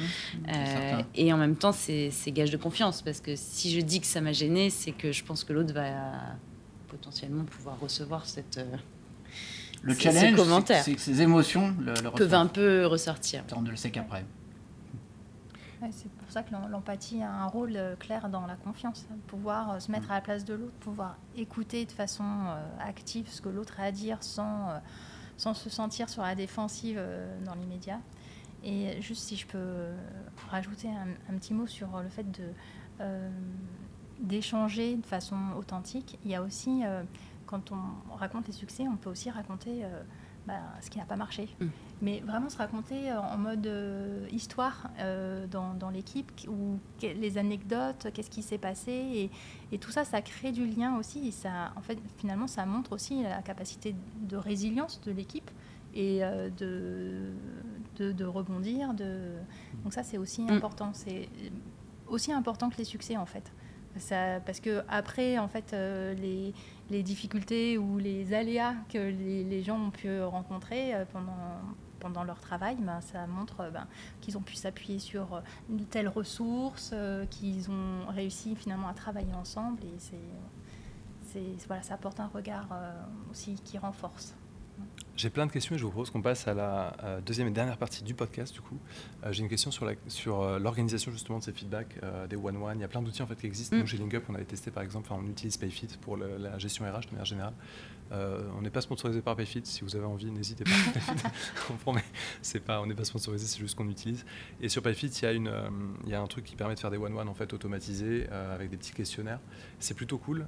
on l'a testé en fait et ça nous a vite saoulé parce que faire un feedback toutes les semaines, bon, c'est pas forcément, il n'y a pas grand chose à dire en fait toutes les semaines forcément. Ça dépend des, des projets, etc. après, on s'est dit qu'on allait le faire une fois par mois et finalement on le fait un peu plus de manière un peu plus sporadique, quoi, mais de temps en temps. C'est-à-dire tous les 2-3 mois, on se fait des petits feedbacks comme ça. Mais par contre, euh, c'est parce qu'on est dans une configuration particulière. Du coup, dans d'autres types d'équipes, il peut y avoir, ça peut servir en fait ce type de feedback. Du coup, je suis assez curieux de savoir euh, ce que tu as pu mettre en place, toi, Chloé, euh, pour la question de ces feedbacks. toi, ce que tu as pu voir dans ton, dans ton expérience, Thomas, et pareil, Sylvie. et ensuite, si ça vous va, je vous propose qu'on passe à la question un peu. Bah, là, on a parlé de plein de choses en fait. Et euh, quand on nous écoute, bah, ils sont gentils parce que bon, il faut avoir de l'empathie, il faut avoir confiance en soi. Mais comment on fait Comment on fait pour, euh, avoir tout ça? Du coup, euh, on finira l'épisode en parlant de bah, comment on fait pour concrètement développer sa confiance en soi. On l'a un petit peu évoqué, mais là, on va adresser la question directe. comment on fait pour développer son empathie également, son estime de soi? Et ensuite, bah, comment on fait pour, développer ça au niveau, au niveau collectif. Voilà, que ce soit en tant que, en tant que manager, en tant qu'entrepreneur ou en tant que professionnel de l'accompagnement, comme Sylvie euh, pour le côté coaching ou euh, Thomas pour le côté plus consulting. Euh, du coup, voilà pour, le, pour ce qui arrive. Donc ne partez pas. Faites pause si vous voulez, allez vous refaire un café. On est reparti pour, pour une, quinzaine de minutes pour finir ce petit podcast. Du coup, au niveau des, de ce qu'on met en place pour les feedbacks, est-ce que c'est quoi les outils que vous avez pu expérimenter au cours de votre carrière? Alors, oui, moi je suis dans un milieu technologique, donc euh, le premier truc c'est de sauter sur les outils. Et moi, je suis assez vite arrivée à la conclusion, et tous les vendeurs de SaaS vont me détester, que franchement, euh, c'est pas l'outil qui fait bon one-on-one. Euh, c'est d'avoir une équipe déjà formée à la manière de formuler les choses quand ça va bien et quand ça va pas bien. Donc nous, on avait mis en place des formations plus ou moins heureuses parce qu'on n'avait pas toujours les bons formateurs, mais bon, ça c'est charge à chacun de trouver les bons. mais je pense qu'il y a plus un, sujet de fond, de, savoir formuler, savoir recevoir, accepter, que tous ces outils où on va faire des, baromètres, etc. Enfin, en tout cas, dans une équipe, dans un petit collectif, je pense que l'essentiel n'est pas de tout formaliser. Là, c'est vrai. Nous, on a vraiment choisi un registre informel. globalement, alors nous on travaille à distance, donc ça rajoute euh, quand j'avais mon entreprise qui était euh, en présentiel dans un bureau, euh, c'était un café en gros. C'était 5 by 5 Ouais, on se faisait des cafés individuels un par un, voilà, pour, pour discuter. Aujourd'hui, on le fait pareil, mais bon, en visio, c'est moins sympa, mais c'est, ça marche aussi. On peut se dire quand même des choses en visio. Hein, faut, je pense mm. que voilà, et on essaye de, de, se parler le plus possible. Hein. Je pense qu'il y a un côté c'est aussi un, c'est un peu comme la confiance, c'est un peu un apprentissage, c'est-à-dire euh, c'est un peu comme faire du vélo. Quoi. Plus on arrive à formuler les choses qui vont pas, euh, plus ça devient naturel et on n'en fait plus tout un, tout un problème ou un sujet. Euh, donc ça, je trouve que ça marche bien. Et après, il y a la question de la gestion des conflits ou des, problématiques et de l'évaluation. Et souvent, on confond tout. le one-on-one, il est vraiment là pour plutôt être un outil d'une relation entre deux personnes. Et après, il y a la question de l'évaluation de la performance, etc. Mais il ne faut pas que les deux viennent se, viennent se greffer. Euh, sinon, on crée cette, on, vient un peu percer cette bulle de confiance qu'est le one-on-one où on se dit les choses. Euh, j'avais fait un test dans ma précédente entreprise. En fait, les one-on-one, euh, donc c'était quand même autour de beaucoup d'un manager qui prenait les feedbacks des autres. Donc c'était une sorte de mélange entre le 360 et le one-on-one. Et c'était pas toujours bien reçu parce que le manager restituait euh, des feedbacks des autres, on ne savait pas d'où trop d'où ça venait. Euh, et donc c'était un mélange vraiment très peu heureux. on a assez vite arrêté parce que du coup, ah bon, mais qui a dit ça? Ah bah c'est machin, bah faut que j'aille la voir. Et voilà, ça marchait pas du tout. Donc c'est vraiment bien scindé la culture du feedback et, et la question de l'évaluation, de la progression d'entreprise qui doivent être bien. Euh, dissociées. quand j'ai vendu après 5 by 5, j'étais dans un très gros groupe, mmh. donc avec beaucoup de process sur ces questions d'évaluation, mais aucun sur la culture du feedback. C'est-à-dire que tout plutôt va être dirigé dans le fait de remplir, euh, pour le coup, des logiciels avec euh, un tas de d'évaluation, etc. Euh, ça avait le mérite d'être clair. On n'était pas là pour se faire du feedback, on était là pour mettre une note. Mm. après, bon, c'est une culture managériale qui est particulière, on la partage ou on la partage pas en 2023, mais en tout cas, je pense qu'il faut vraiment bien scinder les deux. Et bien scinder du coup one-one les feedbacks, ça permet peut-être d'éviter le syndrome, euh, tout ce que vous dites pourra se retourner contre Exactement, c'est que ça, devient un endroit où en fait on est à moitié mis au pied du mur, enfin ça, peut même marcher. Hein. Ça, ouais, je comprends. Genre, trahit complètement sa promesse. un peu down en ce moment, ça va pas trop, ah bah du coup ça explique que... que là c'était vraiment... je comprends, le, je comprends la différence, c'est vrai que le, moi perso dans l'expérience que j'ai quand on mettait en place ces one-one, enfin pour le coup j'avais pas du tout le, recul ou la capacité de, de faire ça. Euh, après, comme je, déteste euh, évaluer de manière générale, du coup, je le faisais juste pas, donc ça posait pas trop de problème. Mais, mais c'est vrai que, mais c'est vrai que c'est hyper intéressant. Enfin, cette idée qui, que un one-one, c'est euh, genre un espace particulier qui permet justement d'instaurer une confiance parce que c'est un espace authentique. et transparent en fait. Enfin, et dans les deux sens. Safe space, quoi, tu vois, d'une certaine manière. Exactement. Et ça va dans les deux sens, et ça, c'est hyper important de le redire et de pouvoir reparler aussi de, de ces vulnérabilités dans les, des deux côtés, de ce qui se passe pas bien, des questionnements qu'on peut avoir. Euh, ça, ça, fait déjà partie du chemin. Ouais, et du coup, il ne faut pas le polluer avec du feedback et de la quantification, etc. Ça me fait un peu penser aux euh, bah, des relations d'accompagnement en fait, qu'on peut avoir. C'est-à-dire quand on est euh, bah, en tant que coach, en tant que psychologue, dans le, on peut avoir des moments où on va être dans le jugement éventuellement. Pas trop en coaching, en psychologie, je connais un petit peu moins, mais je pense qu'il y a peut-être des moments où tu peux éventuellement, en tant que psychologue, prescrire quelque chose, j'imagine. Surtout en tant que psychiatre, Prescrire un médicament, tu veux dire? Euh, Non, non, mais des comportements, des changements comportementaux, ah. ce genre de choses, c'est des choses qui peuvent arriver, je pense. Euh. Euh, c'est pas tout à fait la même chose qu'être dans le jugement, mais. Non, mais je veux dire, c'est-à-dire qu'en gros, tu vois, tu, reçois quelque mm. chose et, et, tu réponds. oui, alors, qu'il y a quand même des moments dans l'accompagnement où aussi bah, tu vas créer des bulles, où bah, tu vas recevoir une parole, une expérience sans la commenter. Le mieux, c'est lorsque ça vient du client quand même. Ouais. On peut effectivement ouais, notre pouvoir d'influence. Bien sûr. Mais faire en sorte que ça vienne de lui, c'est l'idéal. Et qu'est-ce que vous pensez, vous, en tant que bah, professionnel de l'accompagnement, Thomas et Sylvie, de, de ces, ces, bulles en fait, d'accueil finalement de la, de la, parole, de l'expérience euh, En quoi c'est déterminant dans une... Parce qu'une relation d'accompagnement, bah, il y a aussi l'idée d'une évolution, c'est-à-dire qu'avec la relation d'accompagnement, on va atteindre un objectif éventuellement. Et en, quoi vous pensez que ces, ces, moments euh, de recueil de la parole un peu euh, libre sont déterminants dans l'atteinte de ces objectifs-là en accompagnement Sylvie peut-être et Thomas ensuite Oui, je suis. alors, pour rebondir sur tout ce que vient de dire qui était très riche, et je suis tout à fait d'accord avec ce que tu as dit, Chloé. ces échanges, en fait, c'est important d'être formé à les faire, mais aussi à les recevoir. Mm. Et, et, ça demande une préparation en fait. C'est pas bon bah j'ai un feedback à te faire, je l'ai pas préparé. Non, ça demande une préparation. Euh, le, voilà, le choix des mots, euh, le, ton, euh, tout ça c'est très important parce que c'est comme ça que la qualité de la relation va, va se développer en fait. Et, et comme tu as dit aussi, c'est un échange. C'est pas je donne mon feedback et puis après je m'arrête là.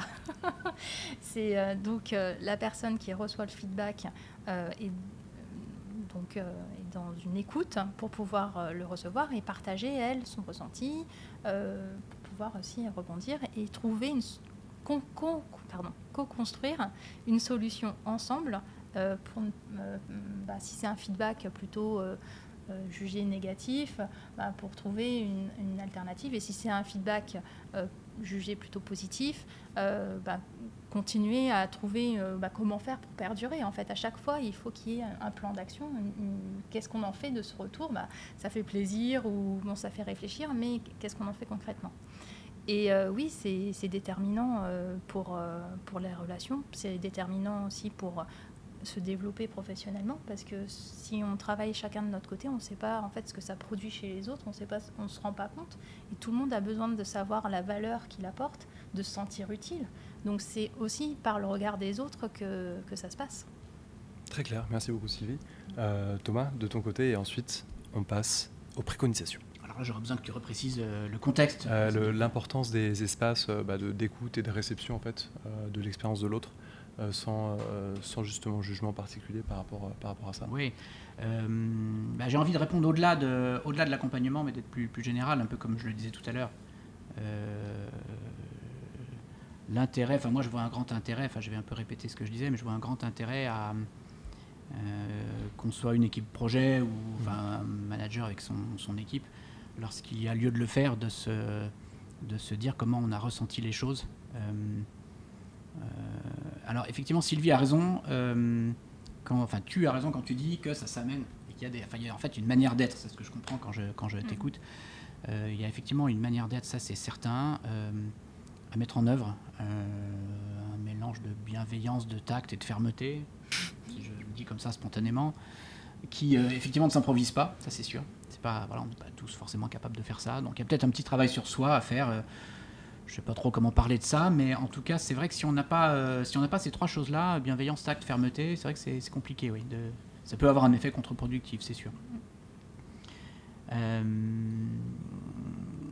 qu'est-ce que je peux vous dire que je n'aurais pas déjà, déjà dit là-dessus? Euh, euh, si, si, je peux me permettre, j'ai l'impression euh, qu'il y a aussi le fait que le message soit bien reçu tel qu'il hmm. veut être dit, en fait. S'assurer que, parce que des fois, on a tellement peur de faire du mal ou de blesser, où on va enrober et finalement bah, le message il n'aura pas été reçu. et, euh, et, du coup, bah, voilà, ça, et ça fait tout à fait lien avec le sujet qu'on évoque parce que euh, dans l'estime de soi, il y a aussi euh, la capacité à s'affirmer mm. et, exprimer vraiment finalement ce qu'on veut dire. Et, et donc là, c'est un parfait exemple de réussir à affirmer ce qu'on ce qu'on pense ou ce qui nous semble légitime euh, par rapport à une autre personne, même si on ne sait pas comment la personne en face va réagir. Il, y a, il, y a, quand même un lien avec les styles de... Je trouve qu'il y a quand même dans une équipe des gens qui ont des styles de communication euh, très très différents. Et il y a un peu, nous on en a pas mal parlé en équipe en disant en fait toi tu aimes recevoir un feedback comment mmh. Il y a des gens qui aiment bien quand c'est très direct. Donc il faut savoir le faire aussi euh, très direct. Ça va pas les heurter, au contraire, ils vont se sentir reboostés. Euh, voilà, ils aiment que ce soit un peu dans l'adversité. Il y a des gens qui, au contraire, vont être très vite euh, dans une émotion. donc il faut quand même un tout petit. je veux bien recevoir un, feedback, mais s'il te plaît, est-ce qu'on peut un tout petit peu, s'il vous plaît, vous pouvez un tout petit peu enrober, sinon je vais, voilà. Et aussi bien se connaître. Alors sur un petit collectif, c'est plus facile. Euh, les uns et les autres pour pouvoir quand même un tout petit peu moduler euh, ce que tu disais, euh, tout en gardant, j'aime beaucoup ton triangle, Un triangle. bienveillance, fermeté, et tact. Je trouve ça très très, c'est très juste, mais on- un peu moduler chaque morceau du triangle triangle. FMT, euh, Eh que ben- tout le monde a inventé ensemble. Et bah génial, on va faire un livre du coup, Brevet. un brevet. C'est ça. mais euh, mais ouais, parfois moduler un petit peu. Ouais. Très clair. Je propose qu'on passe, euh, pour terminer, aux préconisations. Du coup, bon, bienveillance, tact, fermeté, empathie, euh, authenticité, transparence, confiance, estime de soi. Fait beaucoup de mots-clés. Comment on fait pour euh, développer tout ça? Parce que bah, l'authenticité, la confiance en soi, etc., sont des choses qui, heureusement, ne sont pas innées. Alors, comme tu disais, Thomas, il y a des conditions quand même d'éducation, d'existence, etc., qui bah, facilitent le fait d'avoir ça. C'est sûr que si on a une enfance bah, traumatisante avec de grands problèmes, on aura bah, moins de confiance en soi et, euh, et qu'il y a un impact de l'éducation.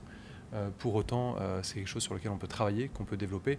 Encore une fois, je laisse de côté des aspects un peu extrêmes, euh, avec des, traumas très graves, etc., parce que là, on ne parle pas de, cas comme ça, évidemment. Mais du coup, comment on fait pour, bah, travailler sur ces choses-là et pour, développer ces capacités?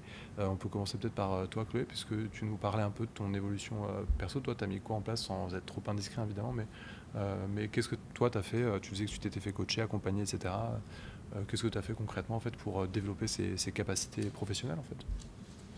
Je pense qu'il y, a- il y a plusieurs choses. euh, la première chose, ça a été. Il a fallu quand même qu'il y ait des déclencheurs, c'est-à-dire que je me suis pas dit un beau matin, il faut absolument que j'aille faire de la TCC, de la psy, que j'y passe un certain nombre d'heures par semaine. Euh, le- moi, j'ai eu un épuisement professionnel avant d'être entrepreneur, donc ça, ça a été quand même un gros. euh, un, un très gros épisode où là on se dit ok c'est pas juste une petite fatigue ou un, un petit coup de mou comme ils disent dans les grosses boîtes quand ils veulent pas dire que c'est un, burn-out. out, j'ai déjà entendu ça. Euh, et, donc, euh, et donc, ça m'a permis quand même d'identifier euh, des choses assez profondes sur lesquelles travailler. Donc là, au niveau vraiment personnel, et ce que tu disais sur les schémas depuis l'enfance, peut-être au-delà. Donc ça, c'est la première chose, c'est vraiment travailler sur soi. Euh, et après, il y avait, il y a quand même aussi le, le sujet de, de construire cette confiance au fil de l'eau en, ben, en chassant, euh, on en parlait avant le podcast, euh, ce syndrome du charlatan, et en se disant, en, en essayant de regarder objectivement, et ça je l'ai fait plutôt avec des coachs, je trouve Mhm. que c'est la- l'approche qui a été la plus valable pour ça, Euh, et aussi en TCC, où j'ai une psy qui un jour m'a dit, mais m'avait fait écrire un truc à la première personne me décrivant, et je lis ce truc, et elle me dit, mais est-ce que vous entendez ce que vous dites sur vous? C'est-à-dire qu'en fait... euh, moi, je vois ça et vous me dites que vous êtes ça. Euh, c'est la première fois que je vois quelqu'un qui a autant de circonstances aggravantes, qui se trouve autant de circonstances aggravantes. Elle me dit les gens, en général, ils se trouvent des excuses dans la vie. Bon, bah vous, c'est l'autre opposé du spectre. Euh, vous trouvez euh, tellement de circonstances. Et c'est vrai qu'en relisant cette lettre que j'avais fait sur moi-même, là, ça, ça a aussi aidé. Euh, elle m'avait aussi fait faire, et je l'ai gardé, un cahier dans lequel j'écrivais les situations, avec, bon, surtout pour la gestion de l'anxiété, les niveaux d'anxiété que ça procurait, pour essayer de comprendre un peu entre les différentes situations, là où pouvait, il pouvait y avoir des liens finalement qui on voit assez vite arri- arriver quelques schémas. Euh, et ça, ça m'a aussi beaucoup aidé de- d'identifier ces automatismes, ces espèces de réflexes. Et maintenant, quand ils reviennent, je sais qu'ils sont en train de revenir, donc je les regarde en me disant bon bah ça, ça revient, ça, va repartir, ça repart d'aussitôt parce que je les ai identifiés. Alors que quand on se laisse complètement euh, finalement prendre par eux, on peut euh, on peut pas agir. Donc je trouve que c'est une combinaison quand même de toutes ces méthodes. Euh, et d'abord à un niveau individuel, parce qu'on a beau faire euh, plein de choses. Moi, je faisais plein de- d'expérimentations euh, managériales avec mes équipes. On va tester l'holacratie, plus de Ouais. règles. On a tout, tout essayé. Si on n'a pas fait ce premier travail, c'est quand même, c'est un peu, c'est sympa, hein, mais ça, ça viendra pas changer complètement le- la structure de collaboration. Donc, et après, avec les uns et les autres, c'était aussi, j'ai jamais dit à, une co- à un collaborateur, il faut que tu ailles chez le psy. Par contre, euh, c'est quand même de pouvoir dire que voilà, nous on fait ce travail-là et que c'est très très utile. Et, et peut-être pouvoir quand même, même si là on dépasse clairement le cadre pur de l'entreprise, mais on a, enfin l'individu ça dépasse toujours un peu le cadre de l'entreprise, pouvoir quand même dire euh, que c'est des sujets importants, pouvoir proposer du coaching. Pour le Mhm. coup en entreprise c'est voilà, plus, plus facile. Euh, et quand on voit qu'il y a des gros sujets euh, qui vont vers des traumas, etc., pouvoir quand même orienter, euh, je trouve que c'est quand même le rôle du dirigeant de ne pas laisser une personne qui sera en difficulté assez forte et lui indiquer qu'il y a des professionnels de santé qui sont là aussi pour, ça.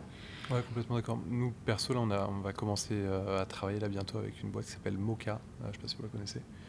Euh, LinkUp, c'est une boîte qui justement bah, permet ça. C'est-à-dire que c'est une plateforme un peu de santé et de bien-être au travail.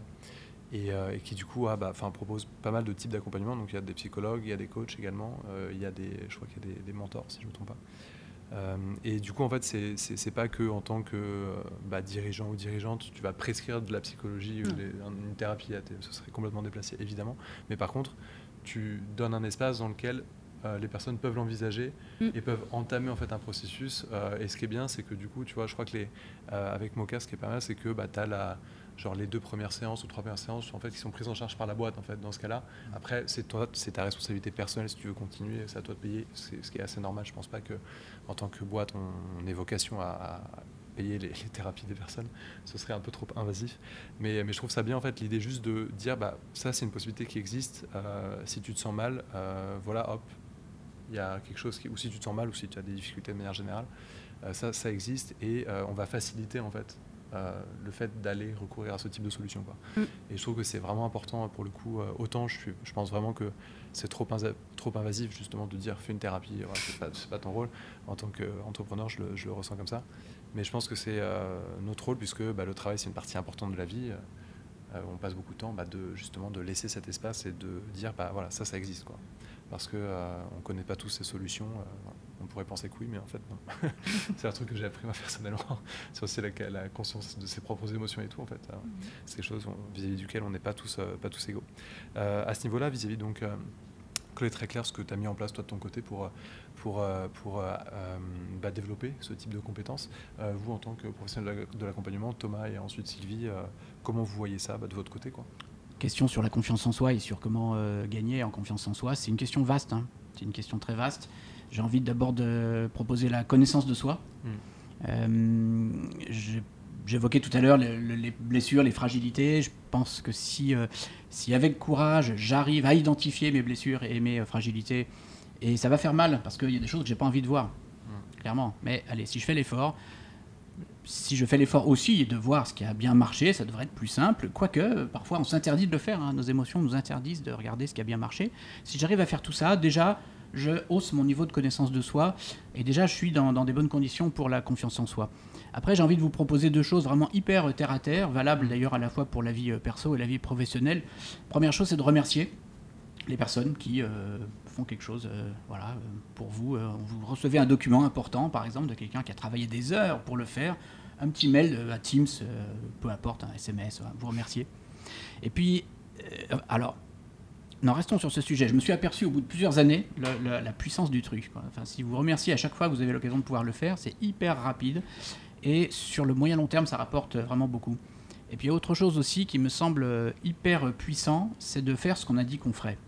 Mm. Si vous dites à quelqu'un, euh, je t'envoie le livrable la semaine prochaine, euh, bah, faisons-le la semaine prochaine. Voilà, même vendredi 16h, on est bon. Hein. Mais au moins, on a fait ce qu'on a dit qu'on ferait. Et si on fait ça, on dit parfois dans la vie que, même si c'est pas une sens exacte, que quand on envoie quelque chose, souvent on reçoit à peu près la même chose. et euh, eh bien, quand on fait ça, euh, finalement, on s'entoure euh, au bout de 10, 15, 20 ans de personnes qui sont plus ou moins comme soi, ou en tout cas, il y en a qui viennent. Et, tout ça, finalement, crée, crée la confiance aussi. Très clair. Merci beaucoup, Thomas. Et Sylvie, de ton côté? Sachant que du coup, tu parlais de coaching tout à l'heure, Chloé, et toi, bah, tu exerces le coaching par ailleurs euh, oui, euh, du coup, euh, c'est, je vais répéter ce qui a déjà été dit, mais je pense que c'est vraiment la base. La première chose, c'est apprendre à se connaître. pour ça, dans, dans, mes accompagnements, je m'appuie sur l'outil la fenêtre de joaillerie, où en fait la personne va aller chercher qu'est-ce qu'elle pense qu'est-ce qu'elle pense dégager, qu'est-ce qu'elle pense euh, euh, avoir comme qualité, comme force ou même comme faiblesse, ce qu'elle pense que les autres ne voient pas. Donc là, c'est plus dans la zone cachée. Euh, et du coup, ben, il y a peut-être des... Oh non, moi je pense qu'on ne voit pas que je suis une, personne comme ci ou comme ça. Et après, elle va aller interroger son entourage. Et donc là, ça va être de poser des questions, comment tu me perçois dans telle situation, et puis elle va pouvoir réajuster en fait, tout ce qu'elle pensait cacher, qui en fait s'est vu par l'entourage, ben, ça, finalement, ça fait partie de la zone publique. Et puis, il y a plein de choses, peut-être qu'elle n'avait pas pensé d'elle ou qu'elle n'imaginait pas, et illustrées par des exemples, parce que l'idée, c'est de voir, mais à quoi tu as vu ça euh, comment, comment tu perçois ça de moi? Et donc là, ça permet de, se connaître. Ça, c'est un, bon, un bon outil qu'on peut très bien faire. Euh, par soi-même. Euh, Même sans l'aide d'un coach. Ah oui, complètement, oui, oui. Donc ça s'appelle la fenêtre de Johari. Donc là, c'est la première chose, c'est se connaître. La deuxième chose, euh, c'est apprendre à s'aimer. C'est bizarre, mais, en fait, euh, on est quand même la personne avec qui on passe le plus de temps. Et donc, euh, autant, passer du bon temps et s'aimer et avoir des, pensées qui sont porteuses d'énergie, qui sont bénéfiques pour atteindre nos objectifs, pour, nous amener vers là où on souhaite aller. Donc, c'est faire taire le critique intérieur, euh, prendre conscience des pensées qui nous polluent et, les remplacer.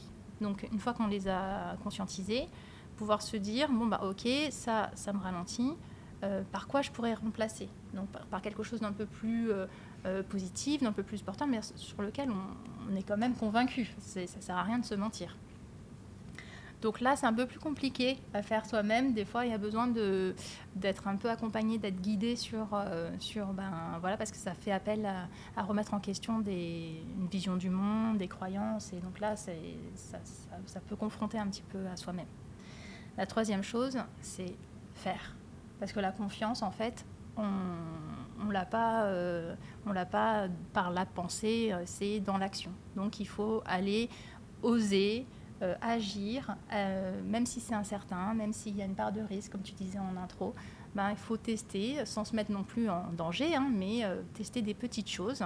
Et, et, pour ça, il y a un outil que, que, vous pouvez faire même sans accompagnement, c'est tous les jours se fixer un petit objectif, un petit objectif qui fait peur. Alors c'est pas sauter en parachute tous les jours, hein, mais c'est un petit truc. Bon, envoyer un mail à un prospect, envoyer un mail à tel client, bon ça, ça je, ne le fais pas, ou, euh, euh, aller parler à un tel et lui, lui, lui dire euh, que j'aimerais bien faire ce projet, enfin voilà, bref, un petit objectif sur lequel on a un peu peur, et se le fixer tous les matins en se disant, aujourd'hui, je, je, je, vais me fixer ça et je vais, je vais l'accomplir. Et en fait, ça va agrandir notre zone euh, où on se sent en sécurité, ça va, elle va devenir beaucoup plus grande, plus vaste, et là, on va gagner en confiance. Voilà. Et si je peux rajouter encore deux, petits tips. S'il te plaît. Euh, de façon individuelle, ce qu'on peut faire aussi, euh, et alors ça, ça, paraît un peu bête en le disant, mais ça fait vraiment du bien de l'écrire tous les jours. Les, les, fiertés, un mélange de fierté et de kiff qu'on a eu dans la journée, bah de l'écrire. Et, c'est intéressant d'aller jusqu'à 5, parce que 3, euh, on peut, on peut en trouver, euh, mais les deux, les deux autres, bah, ils, sont, ils sont un peu plus difficiles à, creuser. Il faut creuser un peu plus, et, en fait, du coup, c'est hyper intéressant d'aller jusque-là. Et alors ça, c'est pas à faire toute sa vie, hein, mais euh, quand on, justement, quand on parlait des moments où on est un peu plus bas, bah ça, ça peut être bien pour se dire ah bah ouais, bah, j'ai l'impression d'avoir passé une sale journée, mais en fait non. J'ai quand même réalisé cinq trucs qui me rendent fière ou cinq moments hyper agréables où je me suis sentie bien entourée. Enfin, ça peut être vraiment euh, très vaste comme sujet. Et le dernier, de façon plus collective, euh, qui passe par le collectif, c'est euh, que soit dans l'entreprise ou de façon annexe, participer à des groupes. En fait, par exemple, l'entreprise elle peut très bien mettre en place des groupes de co-construction sur des sujets complètement euh, euh, en dehors du métier de chacun. Et, euh, ça peut être bien sûr comment diminuer l'empreinte carbone de l'entreprise. et puis tout le monde co-construit sur ce sujet-là. Et ça, ça, ça permet ben, aux personnes de, de se rendre compte qu'ils ont ils coopèrent ensemble, ça leur donne de la valeur, ça, enfin, voilà, ça fait vraiment travailler ensemble. Et s'il n'y a pas ça dans l'entreprise, ben, on peut aussi aller chercher dans des associations. Dans, enfin, voilà, il y a plein, plein de moyens de participer à un collectif. Ça, ça, contribue aussi à, la confiance. très très clair, très pragmatique. Vous avez toutes les clés pour développer confiance en soi, authenticité, etc. etc. Euh, je reboucle très vite parce que tout à l'heure, en fait, on parlait du collectif. Donc, euh, euh, les conseils de Chloé, c'était notamment bah, pas tout mélanger dans ce qui est rapport interpersonnel, c'est-à-dire que mélangez pas trop les one-one et les feedbacks parce que ce sont des choses différentes. C'est important de garder des temps bah, d'échange un peu libre, sans jugement. Et c'est important également d'avoir des temps spécifiques où on va faire du feedback. Et point essentiel, c'est adapter le feedback qu'on fait à la personne et à ses besoins. Il y a des gens qui aiment les feedbacks un peu genre challengeant, un peu euh, on va dire les choses sans prendre de gants. Euh, il y a d'autres personnes qui sont bah, moins à l'aise avec ce type de feedback et je pense que c'est important de, s'adapter et c'est ce que Chloé mettait en avant tout à l'heure et ce que Thomas également mettait en avant quand il en parlait. Euh, donc euh, voilà pour le développement de la confiance au niveau collectif, le développement de la confiance au niveau individuel. Et pour finir sur la confiance au niveau collectif, ça passe évidemment par la confiance qu'on a en soi-même, euh, par notre capacité à être transparent, à faire ce qu'on dit, comme disait Thomas. C'est-à-dire que si on dit qu'on envoie un document la semaine prochaine, il faut l'envoyer la semaine prochaine. Et je retiens également être capable de, faire de, de reconnaître en fait la qualité des autres, donc de dire merci, comme tu disais tout à l'heure. Euh, qui sont des choses particulièrement euh, importantes. Je vous propose qu'on fasse un dernier petit tour de table pour un petit mot de la fin euh, sur ces, sur ces concepts-là. Et j'en profite pour vous vraiment remercier encore une fois de tous vos apports hyper intéressants, vos expériences personnelles. C'était un vrai plaisir d'animer ce petit podcast. J'espère que vous avez pris autant de plaisir que moi à écouter. Et du coup, on va partir pour un petit mot de la fin avant de boucler cet épisode. Chloé, je t'en prie. C'est la question piège de la fin où on est censé dire un truc super intelligent et, dire quoi. et, ça, me fait penser du coup à la notion de prise de parole dans la confiance en soi. Euh, je pense qu'il y a un, gros sujet euh, quand on accompagne notamment des personnes qui doivent prendre la parole. Donc je réouvre le sujet. Mm. Je pense qu'il y a eu des podcasts là-dessus. et donc ce ne sera pas un mot de la fin parce que je n'en ai pas. C'est parfait. Merci beaucoup. Je t'en prie Thomas. Oui, euh, regardons-nous chacun euh, dans un miroir attentivement, prenons le temps de faire ça et euh, soyons certains, soyons convaincus que nous sommes capables de faire plein de choses. Et nous sommes aussi des personnes qui devons peut-être travailler certains aspects, mais il y a bien les deux. Important de le rappeler. Merci Thomas. Et Sylvie moi, je voudrais te remercier pour, pour voilà, et vous remercier aussi. J'ai beaucoup apprécié tous ces échanges. Et le mot de la fin, moi, j'ai envie de dire oser, osons en fait, osons être et osons faire. Bah, merci encore beaucoup euh, à tous les trois. Merci Sylvie également bah, d'avoir euh, eu l'idée euh, du podcast et du thème, parce que c'est Sylvie qui, avec qui on a discuté sur LinkedIn. Elle m'a dit tiens, viens, on fait le podcast sur confiance et estime de soi. merci beaucoup, super thème. Merci beaucoup Thomas d'avoir accepté merci à toi, de participer. C'était un vrai plaisir. Et merci également Chloé. merci, à, tous les trois d'avoir pris du temps. On vous mettra en description plein de références complémentaires de littérature, éventuellement de vidéos, etc. sur les questions de confiance en soi.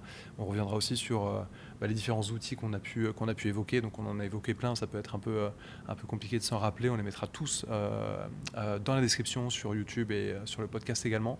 C'était un vrai plaisir d'être avec tous les trois. Merci encore, c'était un plaisir d'être avec vous les amis. À la prochaine et bonne fin de journée. Ciao ciao